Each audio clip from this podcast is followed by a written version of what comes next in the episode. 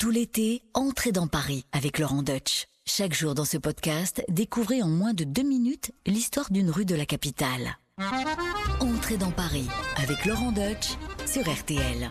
On est dans le 8e arrondissement de Paris, dans l'ouest de la capitale. On est à l'épicentre du luxe et de la richesse. Il faut savoir qu'Avenue Montaigne, tous les grands noms euh, de la mode, de la haute couture, des parfumeurs, des joailliers, ils ont leur blason, ils ont leur adresse ici. Et, et c'est une, une avenue qui nous conduit des Champs-Élysées jusqu'au pont de l'Alma. Donc vraiment, c'est le, le triangle d'or. Figurez-vous qu'il y a encore 150 ans, elle n'avait pas du tout cette renommée. D'abord, il faut savoir qu'on est ici sur un, un ancien égout à, à ciel ouvert. C'était le fameux grand égout qui longeait extérieurement nos grands boulevards et qui donc passait par ici pour se jeter dans la Seine.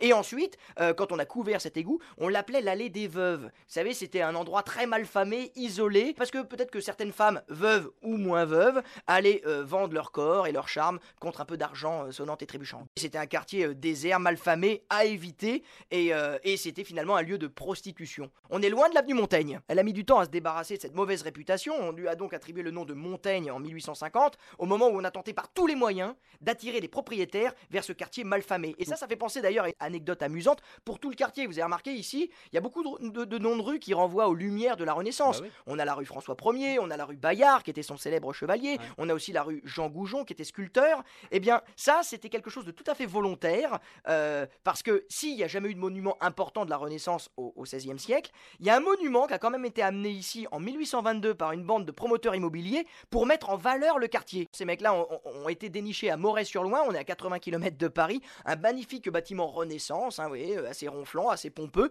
Ils l'ont posé là et donc ils ont dit à, des- gens qui seraient des futurs propriétaires, venez habiter ici, regardez, vous êtes juste à côté de ce magnifique monument Renaissance, dans la rue François 1er, bref, c'est ronflant, c'est pompeux, c'est pour vous.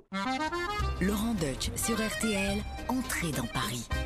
Merci d'avoir écouté ce podcast. Pour découvrir tous les épisodes, rendez-vous sur l'application RTL, sur rtl.fr et toutes nos plateformes de podcast partenaires. N'hésitez pas à nous laisser des notes et des commentaires.